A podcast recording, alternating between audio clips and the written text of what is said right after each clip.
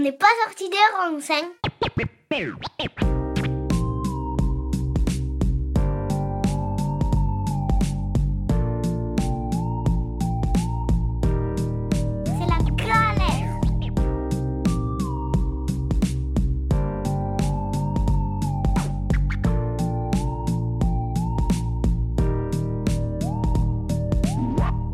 Amis auditrices et auditeurs, bonjour et bienvenue dans ce troisième épisode d'OPSR Parlons-en.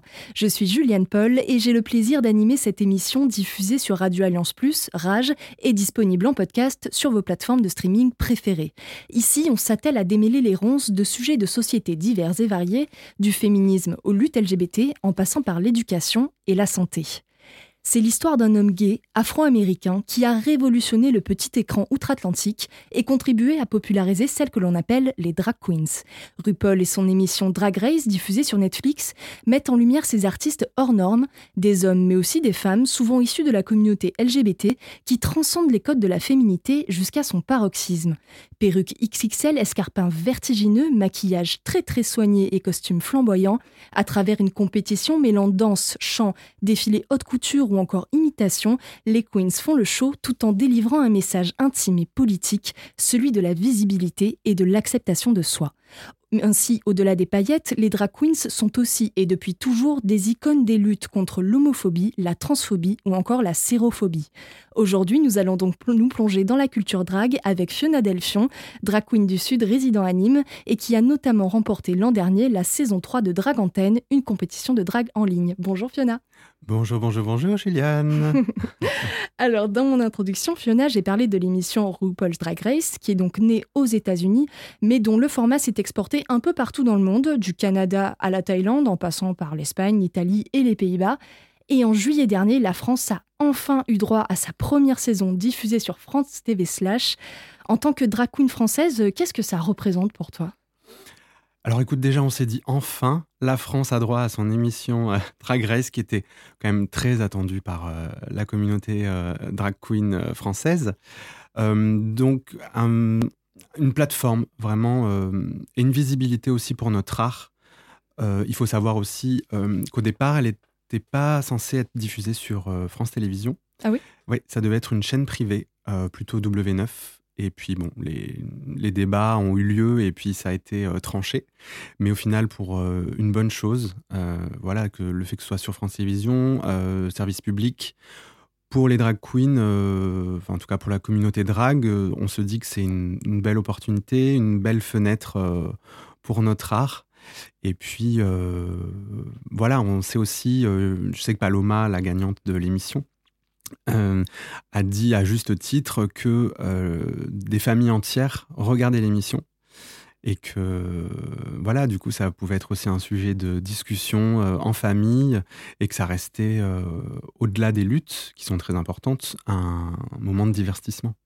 Et oui, parce que comme tu l'as si bien dit, c'est, ça a été diffusé sur une chaîne du service public, donc euh, le, le message, le canal est d'autant plus important, et c'est vrai qu'il ne s'adresse pas uniquement à la communauté LGBT. Pas du tout. Pas du tout, c'est ça qui est chouette avec ce type d'émission et avec cet art-là, c'est qu'il est très varié, il est riche, euh, tu l'as dit toi-même, par les tenues, le maquillage, euh, euh, les performances scéniques, enfin il y a vraiment plein plein de choses.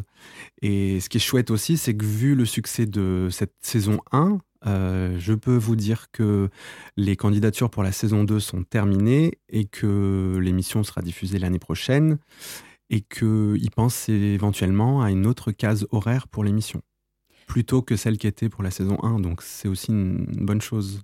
Oui, c'est vrai que l'émission était diffusée donc sur France TV Slash, mais aussi le jeudi soir assez tard, hein, je crois, c'était la case horaire 22h30, hein, si, je, si, je me, si je me trompe pas. Donc c'est vrai que là, euh, on, on, ils pensent en fait à avancer l'horaire de diffusion?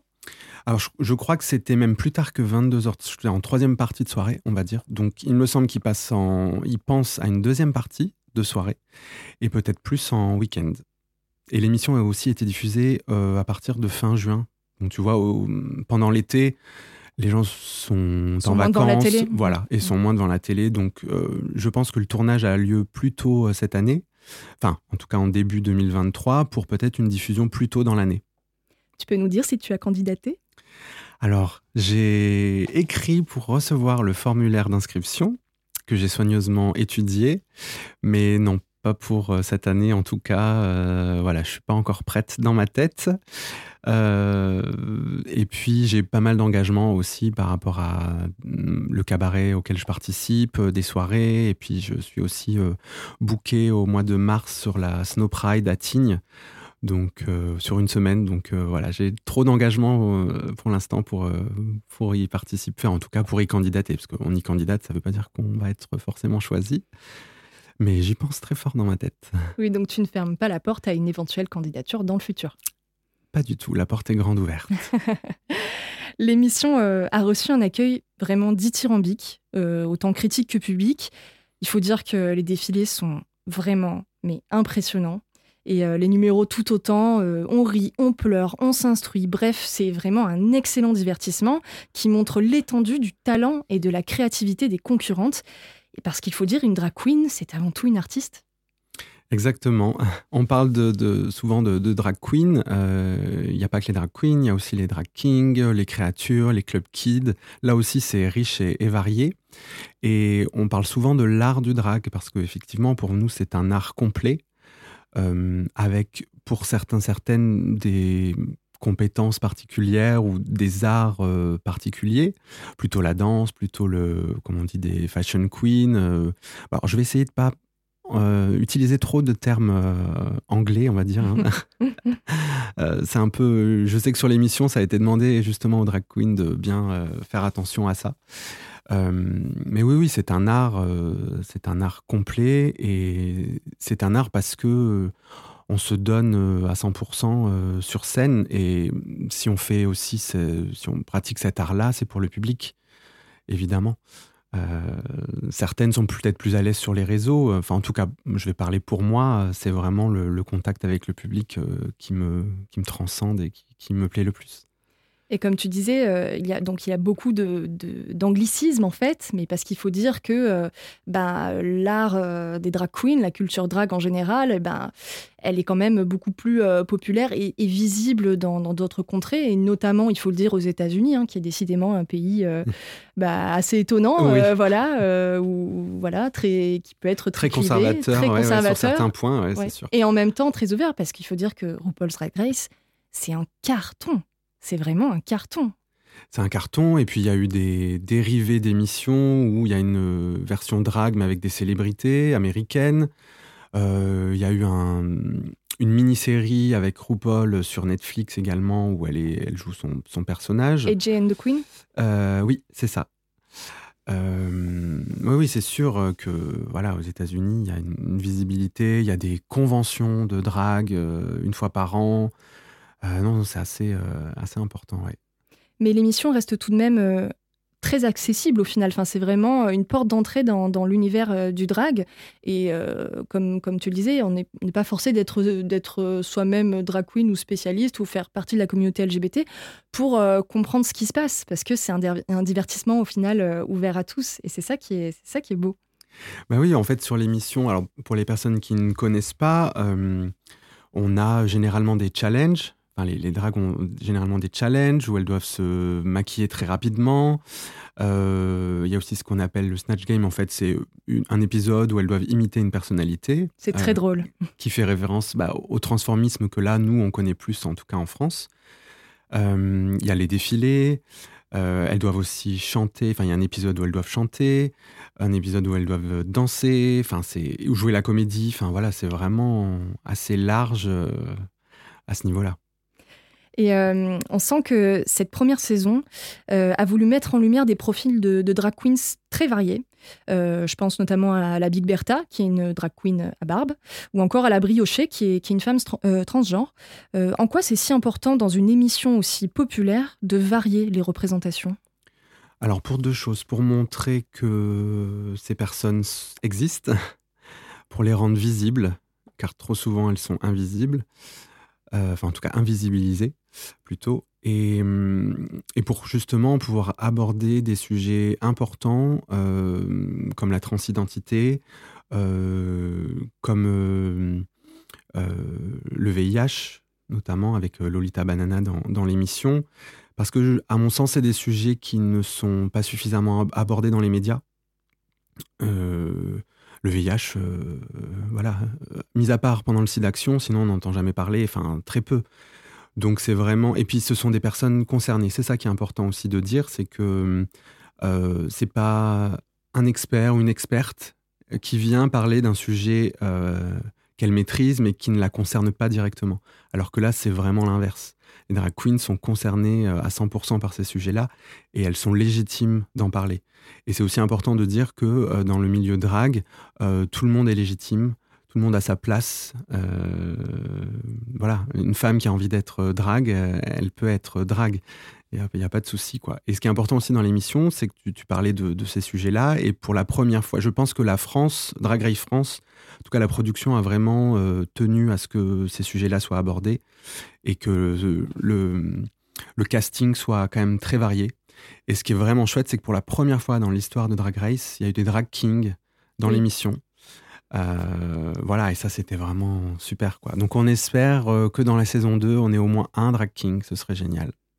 Parce que c'est pas le cas dans les autres émissions de RuPaul's par exemple? Euh, Non. RuPaul, même les personnes trans, pendant longtemps, RuPaul n'a pas souhaité qu'elles participent à l'émission, alors que pour moi elles avaient toute leur place donc ça fait assez peu de temps qu'elles peuvent y participer, mais en tout cas les drag kings, euh, non, il n'y a jamais eu, euh, même en apparition, parce que là c'était le cas dans Drag Race France, c'était vraiment une apparition, mais euh, ils avaient le mérite d'être là et d'être invités. Et donc oui, donc en fait historiquement les drag queens ont toujours relayé des messages de lutte de la communauté LGBT, des messages que l'on retrouve, donc on vient d'en parler dans cette première saison de Drag Race, à travers des témoignages souvent très émouvant des concurrentes. Et euh, je pensais notamment à celui de, la grande dame qui, a évoqué la très violente agression homophobe dont, elle a été victime à la sortie d'une boîte de nuit à Nice où elle a été vraiment euh, laissée pour morte. Hein. Euh, et ces témoignages à travers, ce sont des témoignages à travers lesquels beaucoup de personnes peuvent se reconnaître et que l'on n'entend pas souvent au final à la télévision et dans, des divertissements grand public. Tout à fait, ouais, ouais, c'est des sujets importants euh, et ce témoignage-là, euh, malheureusement, il est, euh, il représente une voix, mais des agressions, il y en a trop, beaucoup trop, et qui sont passées sous silence. Donc c'est important de dire que, parce que souvent j'entends l'homophobie est moins présente, il y a plus de tolérance. déjà d'une part, la communauté LGBT n'a pas à être tolérée elle est là, en fait. Et euh, donc j'entends ça, euh, la tolérance, tout ça, mais euh, au final, non, c'est qu'en fait, on n'en entend pas suffisamment parler. Mais les actes homophobes ont grimpé, le pourcentage a grimpé depuis plusieurs années. Et il y en a même plus qu'avant. Et c'est ça qui est assez inquiétant, c'est que d'un côté, on a l'impression qu'il y en a moins, euh, parce qu'aussi euh, dans les médias, enfin en tout cas dans les séries, dans les, dans les films, la communauté est beaucoup plus représentée. Mais au-delà de ça, dans la vraie vie, euh, les actes homophobes, transphobes aussi, beaucoup, hein, sont beaucoup trop présents. Tout à fait. Et de fait, moi, ce que j'ai ce que j'ai apprécié dans l'émission, justement, c'est qu'à un moment donné, il y a, dans, la première saison de Drag Race France, un épisode où euh, les, queens doivent euh, euh, transformer leurs proches en drag queen. Et Lolita Banana transforme un de ses amis hétéro, euh, papa, euh, en drag queen. Et ça fait du bien de voir aussi ce genre voilà, d'événements à la télévision et de voir qu'en se mettant dans la peau peut-être de quelqu'un, ben, d'un drag queen, voilà, et bien, on arrive à comprendre un peu plus de choses et ça, et ça s'ouvre un peu plus au, public, justement. Ah, complètement. Alors là, c'est mon côté féministe qui va parler un petit peu. je pense que beaucoup d'hommes devraient passer au moins une journée dans la peau d'une femme pour comprendre tous les enjeux et à quel point quand on parle de patriarcat, c'est pas juste un mot comme ça euh, pour euh, brandir le drapeau du féminisme. Et effectivement, dans l'émission, euh, voilà, je pense que pas mal d'hommes devraient venir tester de se mettre en drague pour comprendre. Euh, alors évidemment, le drag, c'est pousser la féminité à son paroxysme. Euh, on n'est pas obligé de se maquiller pour euh, être femme. Euh, on n'est pas obligé de porter une jupe euh, ou des talons pour être femme, pas du tout. Des hein. talons hauts, ils me font peur ces talons. je les admire de pouvoir marcher avec ces talons, je ne pourrais pas. Et ce qui est rigolo, c'est que souvent, euh, les femmes qui, qui voient des dragues euh, queen euh, et qui discutent avec elles sont souvent émerveillées en disant Mais moi, je pourrais pas faire ça, comment vous faites tout ça? Donc, c'est- assez, assez drôle quoi, de, de voir ça. Et euh, toi, en tant que, drag queen, tu relais également des messages de lutte. Euh, dans le cadre du concours Drag Antenne, tu as notamment réalisé le très beau clip d'Il était une fille, euh, une chanson qui, traite des violences conjugales et des féminicides.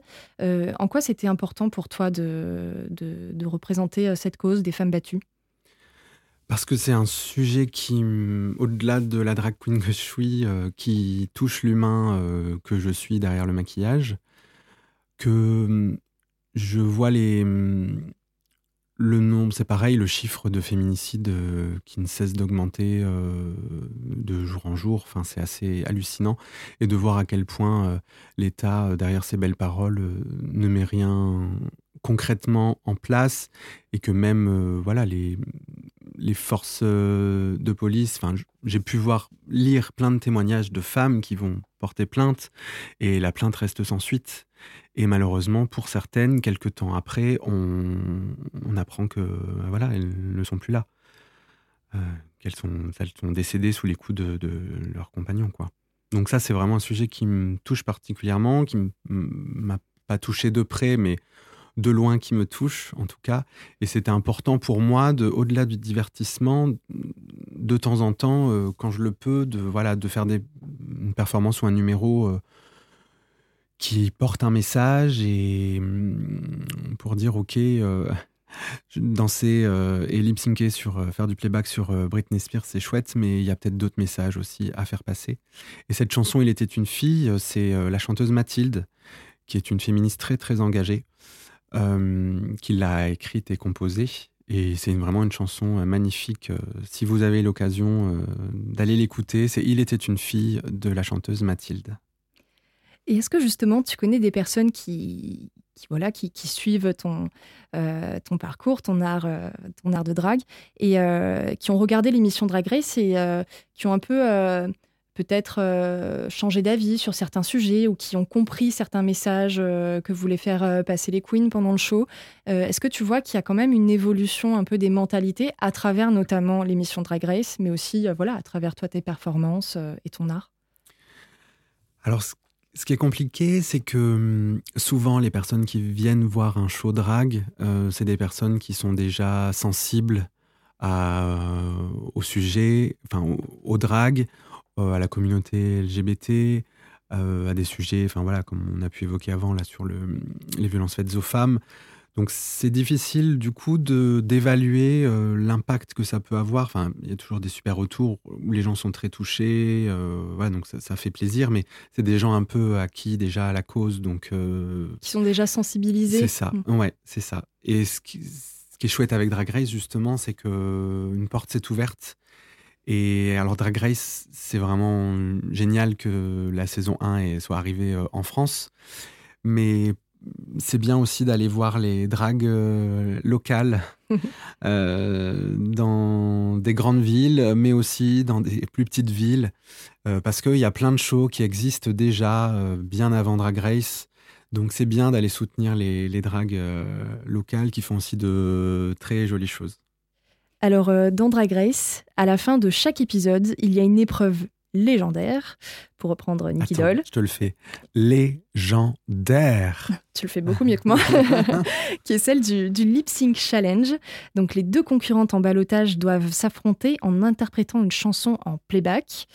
Et pour moi, incontestablement, le plus beau lip sync de cette première saison de Drag Race France est celui de Lolita Banana et la Big Bertha sur le titre Corps d'Isolt. Ah, je crois qu'à chaque fois que je le regarde, euh, je verse ma petite larme. J'ai versé ma petite larme aussi. Ouais, mais je crois qu'on est nombreux, nombreuses à avoir versé euh, une petite larme. C'est un lip sync euh, qui, je pense, est le plus fort de toute l'histoire de Drag Race. Parce qu'au-delà de. En fait, elles se sont abandonnées. On n'était plus sur de la compétition, elles le disent elles-mêmes, euh, elles étaient ensemble. Et puis, euh, alors il faut savoir que la Big Bertha euh, été atteinte d'un cancer et Lolita Banana est séropositive. Et donc, sur ce lip sync-là, elles se sont vraiment abandonnées et Lolita Banana a sorti un rasoir, a commencé à se raser les cheveux pour soutenir sa sœur, euh, la Big Bertha.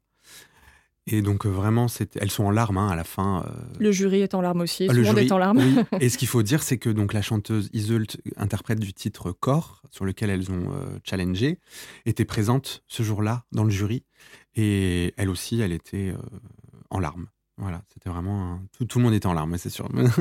c'était magnifique. Déjà, la chanson est très très belle. Eh bien, on l'écoute tout de suite, Corps oui. d'Iseult.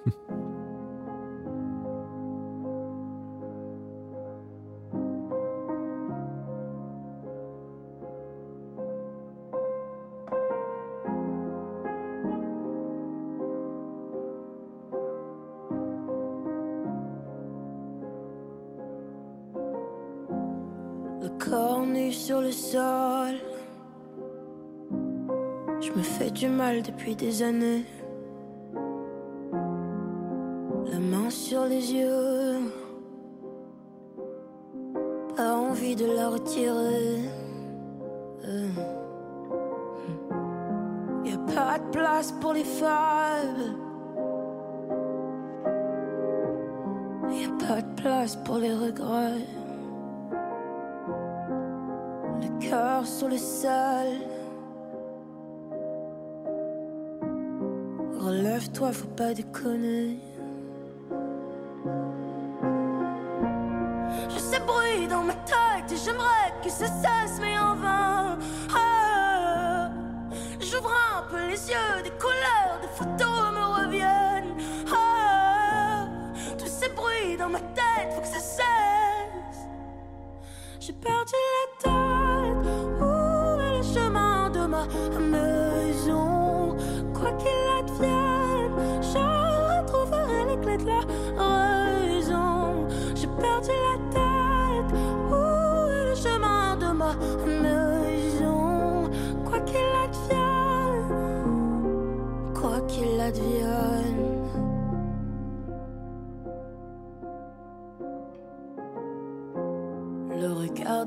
J'en ai que faire. Qui sont-ils pour me juger? Un pardon à mon père. Insolente, je l'étais. Dans les yeux de mon frère. Ouais, des claques qui s'en est. Sur les joues de ma mère des rivières se sont écoulées. Je ce bruit dans ma tête et j'aimerais que ça cesse, mais en vain. J'ouvre un peu les yeux, des couleurs, des photos me reviennent. Ah, tous ces bruits dans ma tête, faut que ça cesse. J'ai perdu maison? Quoi qu'il advienne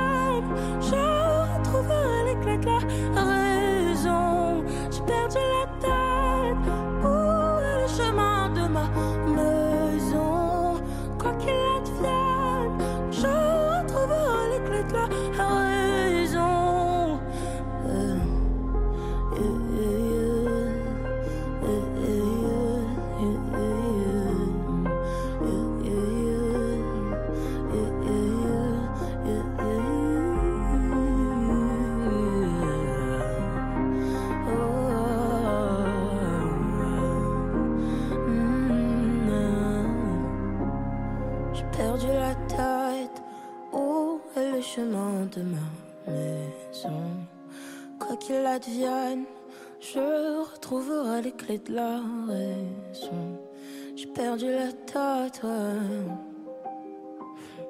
Hmm.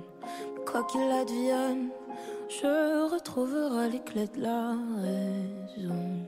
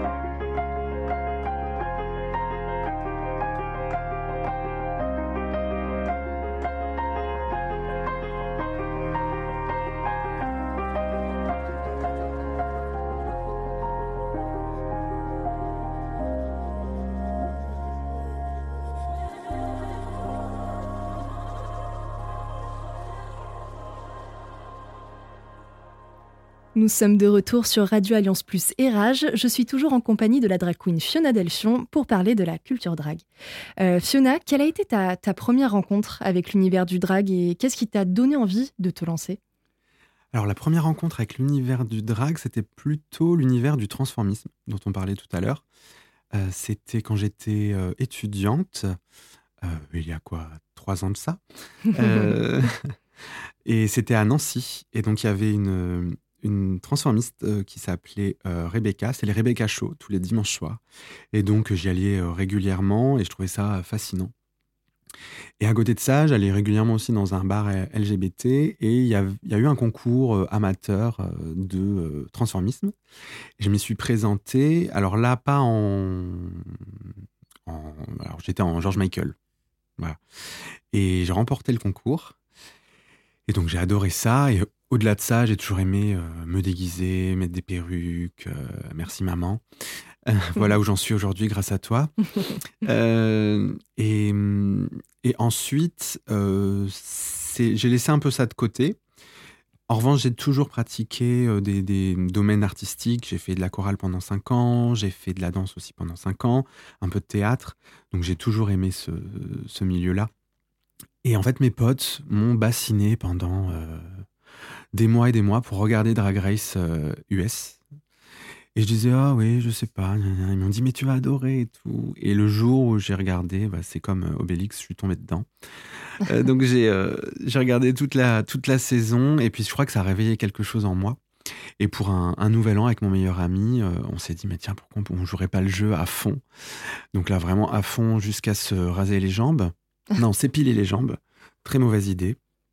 Je, regrette, je regrette ça encore. Et voilà, je crois que Fiona était née. Euh, pourquoi Fiona? C'est mon meilleur ami qui me surnomme comme ça depuis près de 20 ans. Ne me demande pas pourquoi, je n'en sais rien. Euh, et donc, ce jour-là, Fiona Delphion était née et il y avait une scène ouverte à Montpellier de drag, un drag show. Et donc je m'y suis présenté une première fois juste en spectateur pour regarder. Et la fois d'après, j'étais en drag sur scène pour la première fois pour me montrer au public. Et j'ai adoré ça et depuis ce jour-là, j'ai jamais arrêté. et euh, du coup, comment est, comment est né euh, le personnage de Fiona Delphion enfin, Quelles sont tes, tes références, tes influences qui t'ont inspiré pour la, création de ton personnage? Alors Fiona Delphion, on va dire, alors je vais euh, utiliser un terme euh, anglophone, hein, on va dire que c'est une comedy queen. Euh, je suis plutôt voilà sur le, théâtre, la comédie et l'humour. J'adore l'humour. Et donc mes sources d'inspiration sont plutôt de ce côté-là. Euh, Eli Kaku, que j'adore. Florence Foresti, euh, Muriel Robin, les Robins des Bois, euh, voilà, un peu un mélange de tout cet, humour-là.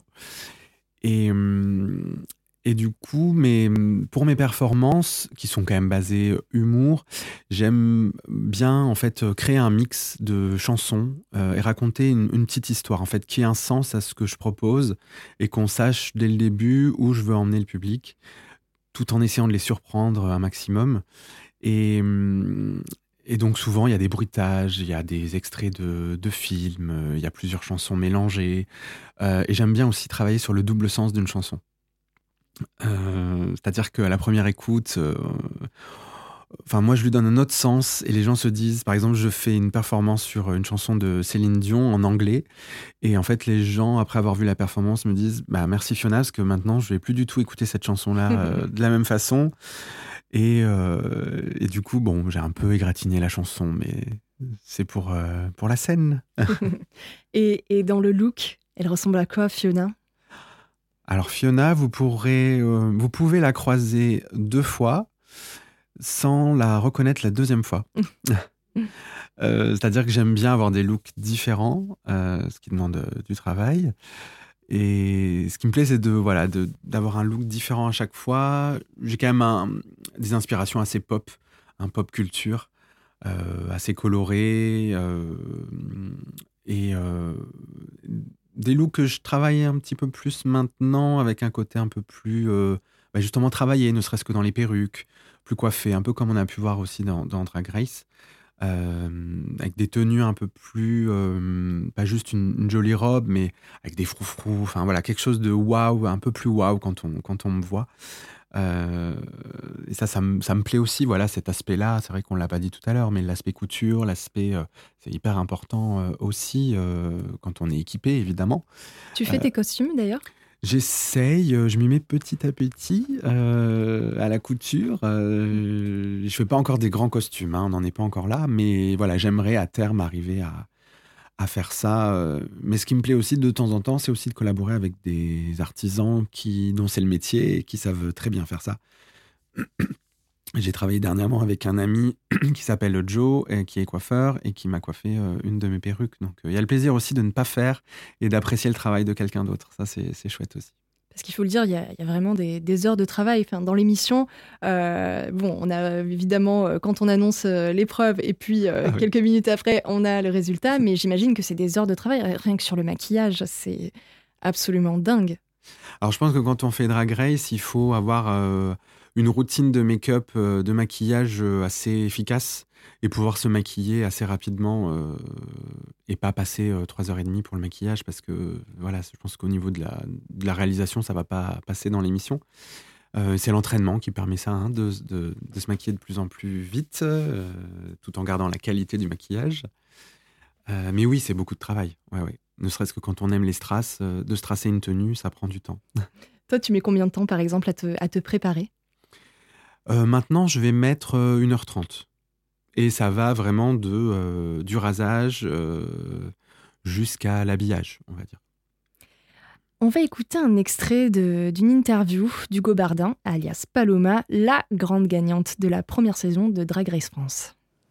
notre drag nous permet de vivre des choses qu'on ne s'autoriserait pas à vivre en civil. Il y a une folie, je pense, il y a un lâcher-prise et surtout il y a un, c'est un peu comme un costume de super-héros, le dragon. Tout d'un coup, on est, euh, on est plus fort, on est plus forte. Et, euh, et moi, Paloma, me permet de, de, réaliser tous les rêves que je ne m'autorisais même pas à réaliser en, Hugo. Euh, que penses-tu du discours de Paloma? Est-ce qu'on se sent plus fort, plus forte en tant que drag queen, comme si on enfilait un costume de super-héros? Je suis à 200% d'accord avec ce qu'elle qu'elle dit. Euh, effectivement, euh, de super-héros qui en plus peut changer euh, d'une soirée à une autre, d'une performance à une autre. Mais oui, on se sent plus fort et en fait, on a le, le pouvoir de super-héros ou super-héroïne, c'est de d'avoir le pouvoir en fait et d'être qui on est, qui on a envie d'être. c'est cette liberté là, vraiment le super pouvoir, c'est ça, c'est la liberté. Euh, et je suis totalement d'accord dans le sens où, euh, effectivement, euh, pour Fiona, j'ai des rêves plein la tête et des envies folles que j'oserais pas réaliser s'il n'y avait pas Fiona. Tu t'autorises plus de choses en tant que Fiona? Oui, ne serait-ce qu'avec les, souvent, beaucoup de drag queens, euh, quand elles sont euh, en civil, comme on dit, euh, sont plutôt plus timides, plus introverties.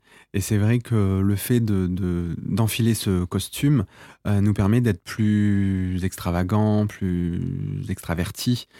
c'est aussi le but d'être en drag queen ou en drag king ou autre. C'est vraiment de pouvoir dire bah merde quand on a envie de le dire, euh, d'être euh, un porte-drapeau aussi sur des sujets euh, forts et d'être peut-être plus entendu, plus écouté. donc vraiment c'est la force la force de ça et puis c'est aussi la possibilité de d'incarner quelque chose et de porter une voix ça, c'est vraiment important aussi à mes yeux euh, à ce niveau-là. Alors, je te pose la question, mais euh, est-ce que tu t'es déjà, est-ce que tu t'es déjà limité ou freiné par rapport au regard des autres en tant que drag queen, ou alors pas du tout justement en, devenant drag queen, c'est justement, ben, tu sens que voilà, tu es plein de super pouvoirs et le regard des autres, on s'en fout, ou alors est-ce que parfois, ben, ça compte un peu Comment tu le ressens toi? Je pense que ça s'apprend quand même parce que on apprend aussi pour moi à être euh, drag queen et à se sentir de plus en plus à l'aise dans ce personnage-là. Il y en a peut-être qui arrivent très bien dès la première fois à, incarner leur personnage et puis à dire oui effectivement on s'en fout, vous m'aimez pas, c'est pas grave, tout ça moi j'ai quand même ce côté-là et je pense que c'est le moins civil qui, est quand même présent. Euh, toujours l'envie de plaire, en tout cas de ne pas déplaire. Euh, et là où je suis, alors je, vais être assez euh, naturelle avec les gens, bienveillante. donc je pense que ça arrive très peu où, où j'ai à me dire bah, je m'en fous de ce que les gens pensent et tout ça. Là où je suis vigilante, c'est dans mes performances quand j'aborde certains sujets. Euh, j'ai une performance où je parle des menstruations. Et c'était important pour moi dans cette performance de ne pas me moquer euh, des règles, mais euh, de faire rire les gens sur ce sujet-là. En tout cas, de ne pas me moquer des femmes qui ont leurs règles. C'était important pour moi. je suis toujours vigilant par rapport à ça, de pas de pas faire un pas de côté ou de pas faire les choses de travers et que le message malheureusement soit mal perçu parce que c'est pas l'objectif évidemment. Euh, tu es une drag queen du sud. Euh, et oui. et du coup, euh, euh, voilà, la, communauté drague dans le Sud et la communauté LGBT, euh, est-ce qu'elle est, est, qu'elle est importante, la communauté drague dans le Sud? Est-ce que, tu sens qu'il euh, y a quand même un élan un peu plus important Parce que, bon, on est dans une région où parfois, ben, comme tu l'as dit, parfois il y a des montées, une montée assez importante d'actes homophobes ou transphobes. Aujourd'hui, on en est où à ce niveau-là dans le Sud et dans le Gard, par exemple? Euh, alors la communauté drag, euh, elle est importante euh, nationalement. Hein. C'est vrai qu'il y a des grosses scènes partout en France. dans le sud, alors en tout cas au niveau région, on va dire Occitanie, Toulouse, voilà, il y a une forte communauté. Il y a la qui était dans, dans Grace France, la, Queen du Sud. Montpellier aussi, hein, une, bonne communauté drag qui est très diversifiée aussi. donc c'est ça qui est, qui est chouette. Après, euh, Nîmes, euh, il y a encore un peu de chemin à faire, je pense. Euh, alors, ce qui est chouette, c'est qu'il y a eu la première Pride, la vraie première grosse Pride à Nîmes l'été dernier, enfin, là, au mois de, mois de juillet. Qui a rassemblé pas mal de monde. Oh, ouais, on peut le dire, qui était un beau succès, une super Pride. et il y en a, et ça a fait. alors, il y a eu Nîmes, il y a eu Avignon, il y a eu plein de petites villes comme ça euh, dans le sud euh, qui ont eu leur première Pride. Donc, je pense que il faut être optimiste et se dire que bah, c'est un premier pas et qu'il faut que, que les, les Pride aient lieu encore les, prochaines euh, années et que ça s'arrête pas et qu'on continue quoi. Et parce que ouais, il y a encore un peu de chemin à faire. Hein. Il y a des agressions, on en a aussi par chez nous malheureusement. Euh, on se retrouve dans un instant, toujours sur Radio Alliance Plus et Rage. Tout de suite, Avicii, son titre Feeling Good.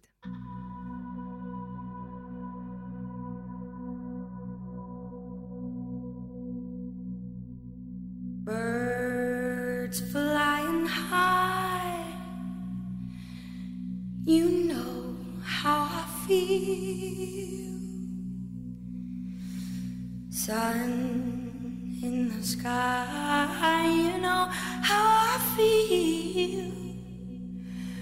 Breeze drifting on by. You know how I feel. It's a new dawn. It's a new day. It's a new life. For me, and I'm feeling good.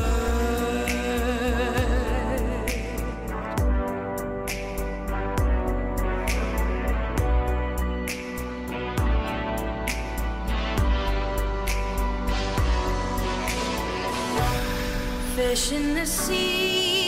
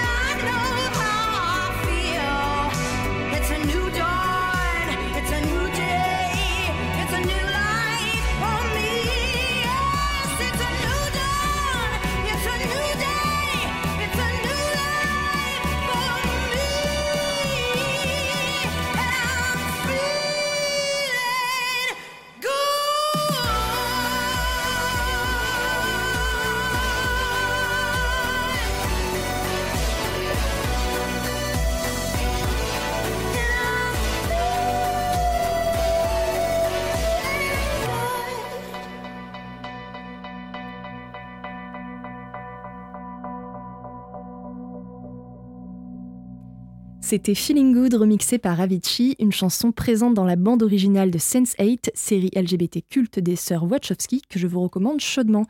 Je suis toujours avec Fiona Delfion pour parler de, la culture drag. Euh, Fiona, euh, quelle place prend le drag dans ta vie personnelle? Euh, Dans la vie, tu es travailleur social, mais tu préfères conserver ton, anonymat. Est-ce que tu peux nous en dire la raison? Euh, oui, bah, pour moi, euh, alors beaucoup de dragues euh, ne dissocient pas la personne en civil qu'ils sont euh, et le- leur personnage drague. Moi, c'est vrai que hum, très vite, euh, j'ai j'ai, voulu que Fiona ne soit est un personnage, même si évidemment c'est moi euh, derrière le maquillage et, les beaux vêtements. Mais euh, je pense que c'est pour garder une certaine peut-être tranquillité d'esprit et anonymat aussi. bah, que... Alors certaines personnes me reconnaissent évidemment euh, quand je suis pas en, en Fiona, euh, mais euh, j'aime bien aussi ce côté-là. bah, quand Fiona est là, c'est Fiona, c'est pas la personne qui a, a derrière. Peut-être que ça évoluera aussi si je veux donner une autre dimension à, mon drag. C'est sûr que si je participe à, si je candidate à Drag Race et que par chance je suis sélectionné, eh bien évidemment ça changera puisque dans l'émission on les voit aussi bien en garçon qu'en drague. Mais en tout cas pour l'instant, euh, je tiens à avoir ce, à dissocier ça. Et Fiona, bah, elle prend euh, pas mal de place, euh, en tout cas à la maison, avec ses, ses perruques, ses robes, ses talons, son maquillage. Enfin, elle prend pas mal de place. J'essaye de d'arriver à concilier le travail, la vie perso amoureuse, les amis et le drag. Donc ça demande une bonne gymnastique et une bonne charge mentale. Mais euh, voilà, c'est ça reste pour, le plaisir. Donc euh, voilà, c'est jamais une contrainte. D'ailleurs, euh, dans, Drag Race, il y, a, il y a plein de candidates dont on ne connaît pas euh, le véritable nom. Paloma, elle, a choisi de révéler son, son nom, son vrai nom. Donc, c'est Hugo Bardin. Donc, tu, trouves ça, tu trouves ça bien, en tout cas, que hum, dans une émission aussi populaire, on est à la fois bah, une personne qui dit Oui, je suis Paloma, mais je suis aussi Hugo, je suis Hugo, je suis Paloma. C'est cool pour toi? Je pense que c'est cool du moment qu'on est OK avec ça. En fait, c'est la personne qui choisit euh, ou pas de, de révéler, euh, enfin de donner son, son prénom euh, dans le civil. Je pense qu'en plus, dans le cas de Paloma, Hugo est, est réalisateur. Il, a, réalisé un, un court métrage avec le personnage de Paloma. Donc il y a aussi une dimension artistique où Hugo a peut-être besoin aussi de- de- d'exister euh, et d'être peut-être plus crédible en Hugo pour pouvoir faire son, son art que Paloma. Enfin, c'est peut-être deux, deux champs différents euh, et c'est peut-être euh, important pour lui de, de le faire. Euh, mais je pense d'une manière générale, c'est bien de révéler aussi peut-être que derrière la drag queen, il y a aussi, bah, ce n'est pas qu'un personnage, effectivement, c'est aussi un, un être humain. avec un passé, des choses à dire, à montrer. Donc oui, je pense que quand on est OK avec ça, c'est bien de le, de le dire. Euh, que penses-tu d'ailleurs de la, de la gagnante de Drag Race France, la première, Paloma? Qu'est-ce que tu penses de, de, son style, de son drag et euh, des messages qu'elle porte justement? On l'a écouté tout à l'heure. Euh, qu'en penses-tu? Bah Alors moi, c'était ma favorite. Donc j'étais très contente quand c'est elle qui a gagné. J'ai bah, je, me retrouve un petit peu dans ce qu'elle propose en drag l'aspect théâtre, comédie. elle a fait une imitation de Fanny Ardant qui était vraiment géniale, qu'elle refait sur scène aussi pendant la tournée de Drag Race, avec des looks incroyables. et puis oui, j'aime bien le message qu'elle véhicule. Enfin, en tout cas, je, m'y retrouve. Donc, donc ouais, je suis contente que ce soit elle qui qui ait gagné. Enfin, euh, quels sont tes conseils culturels aux auditeurs pour euh, découvrir un peu plus euh, l'univers du drag? Alors, je vous conseille un film qui sort le 9 novembre, qui s'appelle Trois nuits par semaine. Et en fait, c'est un film qui parle de drag. L'héroïne, c'est Cookie Cunty, qui est drag queen parisienne depuis presque sept ans maintenant, hein, qui est une des pionnières dans le milieu euh, parisien, et donc qui est actrice dans le film. Et ce qui est chouette, c'est que le réalisateur est lui-même drag queen. Donc comme je disais tout à l'heure, c'est bien quand on parle de sujets et qu'on est concerné par les sujets. Ça donne un autre prisme, euh, et là pour le coup, ça donne une autre dimension au film parce qu'il est fait avec bienveillance. Euh, on n'est pas dans les clichés, on est vraiment dans la réalité du milieu. Et donc c'est une histoire d'amour, euh, mais on voit euh, la scène drague, les paillettes, mais aussi ce qui se cache derrière les paillettes. Donc je vous le conseille trois nuits par semaine. D'ailleurs, comment tu perçois l'évolution de la drag queen dans la pop culture, dans les films, dans les séries télé? Est-ce qu'il est y a une évolution notable dans le traitement des personnages à ce niveau-là? Euh, oui, pour moi, euh, il y a quelques années, enfin, il y a quoi, il y a 30 euh, ans, la drag queen était souvent très caricaturale, très drama queen, et puis c'était souvent un, personnage, en tout cas, joué par parfois, enfin, très souvent, personne hétérosexuelle. Et aujourd'hui, il n'y a pas que les drag queens, justement. On montre aussi que c'est plus diversifié. On a euh, des drag kings, on a euh, des personnes queer. Euh, par exemple, il y a une, excellente série qui s'appelle Pose, euh, alors qui est passé sur euh, Canal pour les personnes qui ont euh, Canal En tout cas, vous pouvez la retrouver sur Internet. Et qui parle des ballrooms aux États-Unis, où là justement la, culture pop queer est, très très marquée. Et, la, et aussi, c'est les ballrooms ont été créés par les personnes afro-américaines, donc avec le voguing, voilà, tous ces mouvements là qui ont parfois été récupérés aussi par des personnes qui n'étaient pas concernées par le sujet. Donc aujourd'hui, j'ai l'impression qu'on voilà, on remet les choses à sa place. C'est ça qui est, chouette. Oui, où il y a des personnages même euh, un peu plus euh, diversifiés voilà, dans le traitement. C'est vrai que Pose, euh, dans cette série de Ryan Murphy, euh, on voit aussi euh, bah, différentes identités de personnes euh, trans ou gays, enfin, et, des, vraiment des, profils différents et très intéressants. Et c'est ce que c'est ça qui est bien, c'est de voir un peu plus de diversité, comme on l'a dit dans les, aussi dans les castings de, Drag Race. Ouais, exactement. Et j'espère qu'il y en aura encore plus, voilà, pour les, pour les, en tout cas pour la prochaine saison. ce serait chouette et que la saison française ouvre aussi des portes bah, aux États-Unis en tout cas sur la diversité aux, États-Unis, ça serait bien. Parce que pour les d'autres pays, euh, enfin, saison 2 Espagne par exemple, on a aussi une drague à barbe.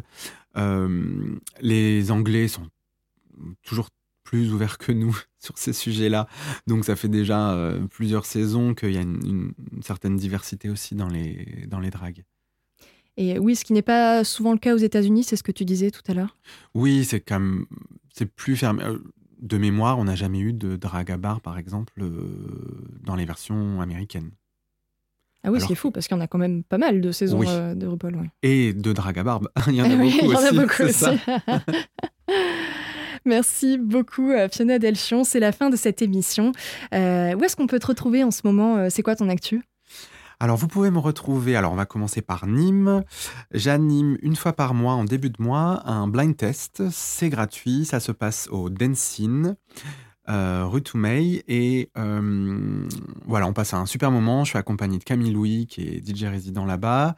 Sinon, vous pouvez me retrouver alors sur scène en performance, hein, plutôt euh, voilà cabaret, avec le Freebird Cabaret Burlesque que vous pouvez aller suivre aussi sur les réseaux sociaux. Et on tourne sur Toulouse, au-dessus de Béziers et euh, voilà, on essaye de, tourner un petit peu dans la région. C'est un jeune cabaret, euh, mais qui mélange plein d'arts différents, de la pole dance, de l'effeuillage, hein, d'où le burlesque, euh, de la magie, voilà, et une drag queen, c'est-à-dire moi sur scène. voilà, et puis Ensuite, euh, vous pouvez me retrouver aussi euh, sur Montpellier, euh, sur des événements drag, notamment au bar LGBT Le Cox, ou à Marseille aussi. Et petit exclu pour toi, Juliane, et pour les auditeurs auditrices, vous pourrez me retrouver le 10 décembre au Cancan à Marseille. C'est une discothèque. Ça se dit encore discothèque?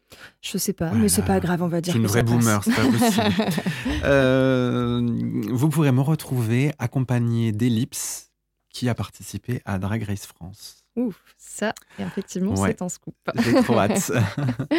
merci beaucoup, Fiona, d'avoir Merci à toi, Juliane. Merci à tout le monde. Pour, cette, euh, pour cette émission.